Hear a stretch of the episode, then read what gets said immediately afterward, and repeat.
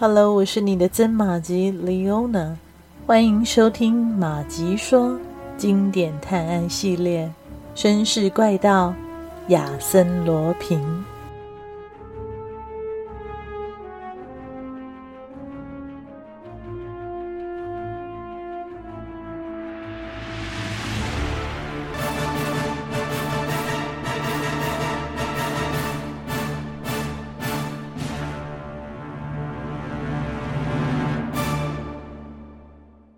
勒尔布瓦先生是凡尔赛中学的数学老师，他性格阴沉，又很容易生气。冬天的午后，天空灰蒙蒙的。勒尔布瓦在一个跳蚤市场看见了一张核桃木质的小书桌，书桌有好几个抽屉，他非常喜欢，于是打算买下来作为女儿苏珊娜的生日礼物。勒尔布瓦先生的收入微薄，他和店主讨价还价了半天，最后付了六十五法郎买下了书桌。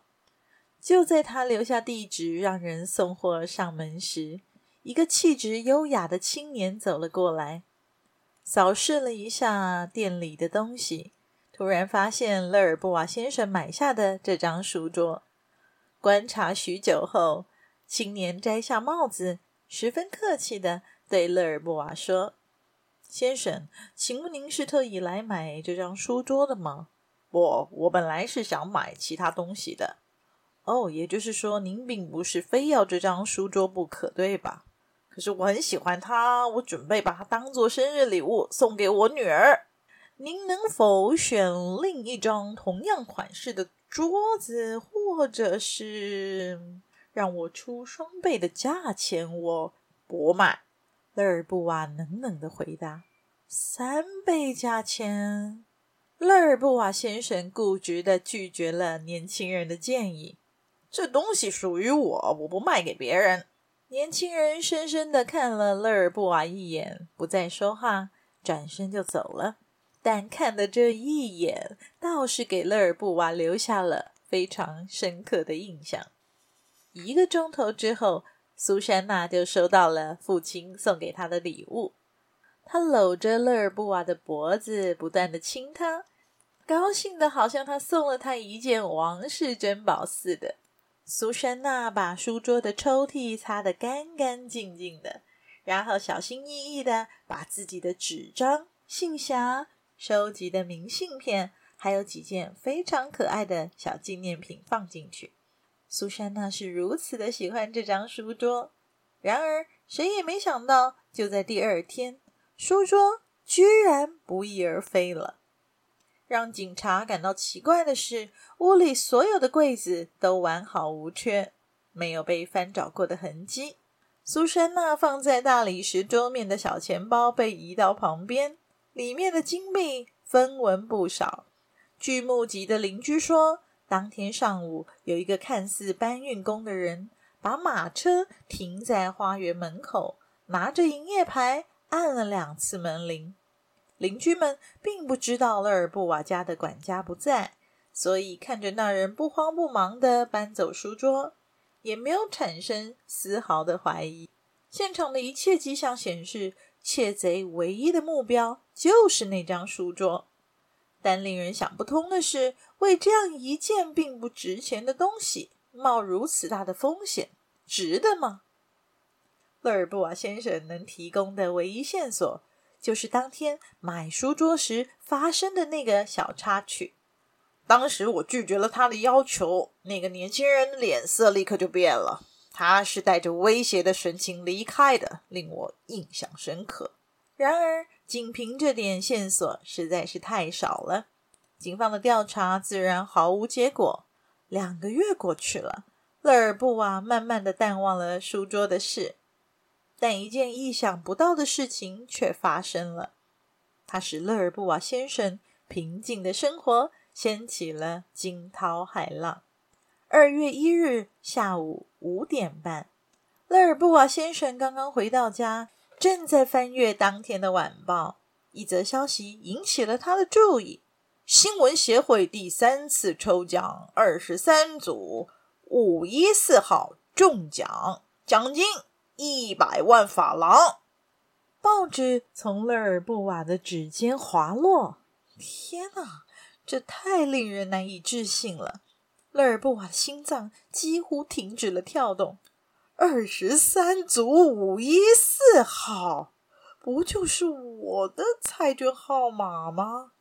这是他为了帮朋友的忙而买的。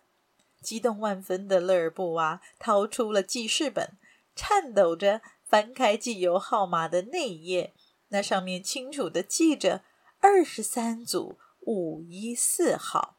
但是彩券，彩券现在在哪儿呢？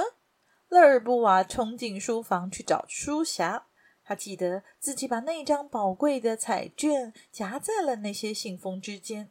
可是勒尔布瓦一进门就站住了，他的身子晃了晃，心里一阵发慌。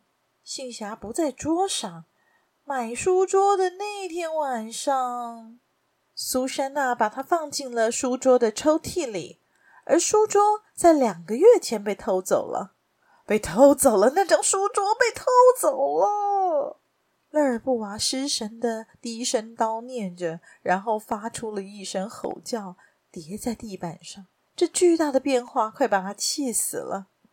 一个钟头后，气急败坏的勒尔布瓦先生向负责发放奖金的地产信贷银行发去了一份电报。他在电报中表明，自己是二十三组五一四号彩券的持有者，请银行务必以一切合法的手段阻止任何的冒领行为。在此同时，地产信贷银行也收到了另一份电报，电文只有短短的一行字：“二十三组五一四号彩券在我手中，亚森·罗平。”这份电报所引起的轰动是空前的。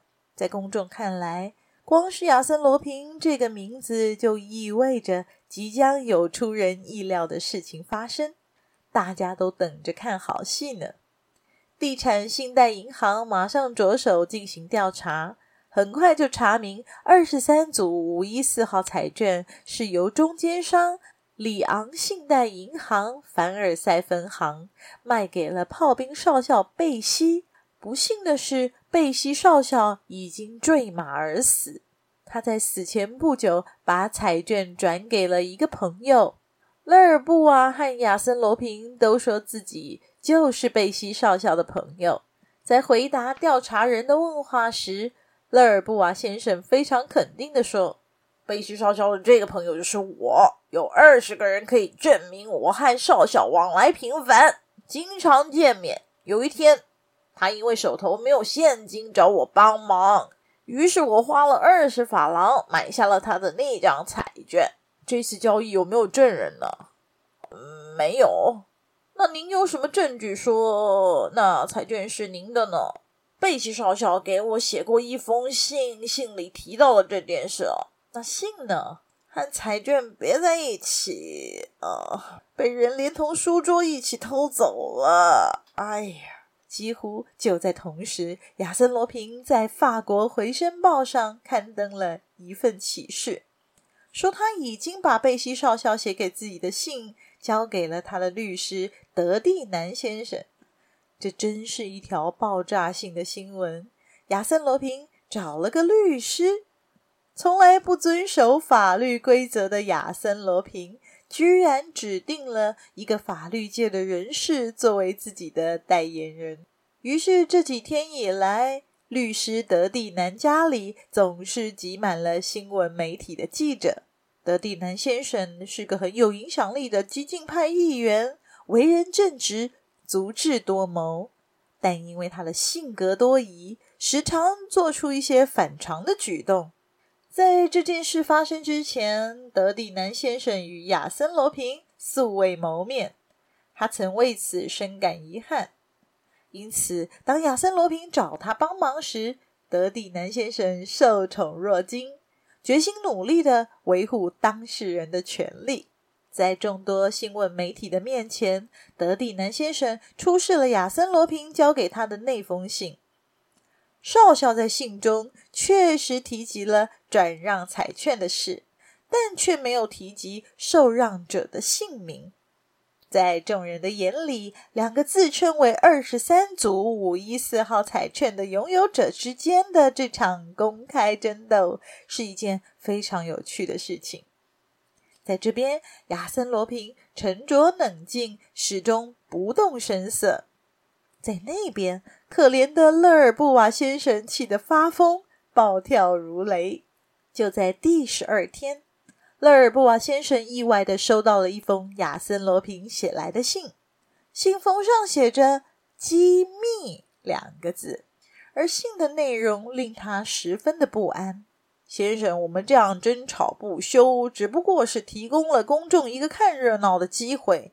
难道您不认为现在已是该考虑解决办法的时候了吗？我持有这张百万彩券。但却不能将它兑现，而您可以兑现，却没有彩券。最让人遗憾的是，您不同意将您的权利转让给我，我也不愿意奉上我的彩券呢。这该怎么办呢？我看只有一个办法了，就是咱们平分吧。事情走到这个地步，您只能答应。我就给您三天的时间考虑。如果您拒绝了，我会采取适当的措施以获得我的奖金。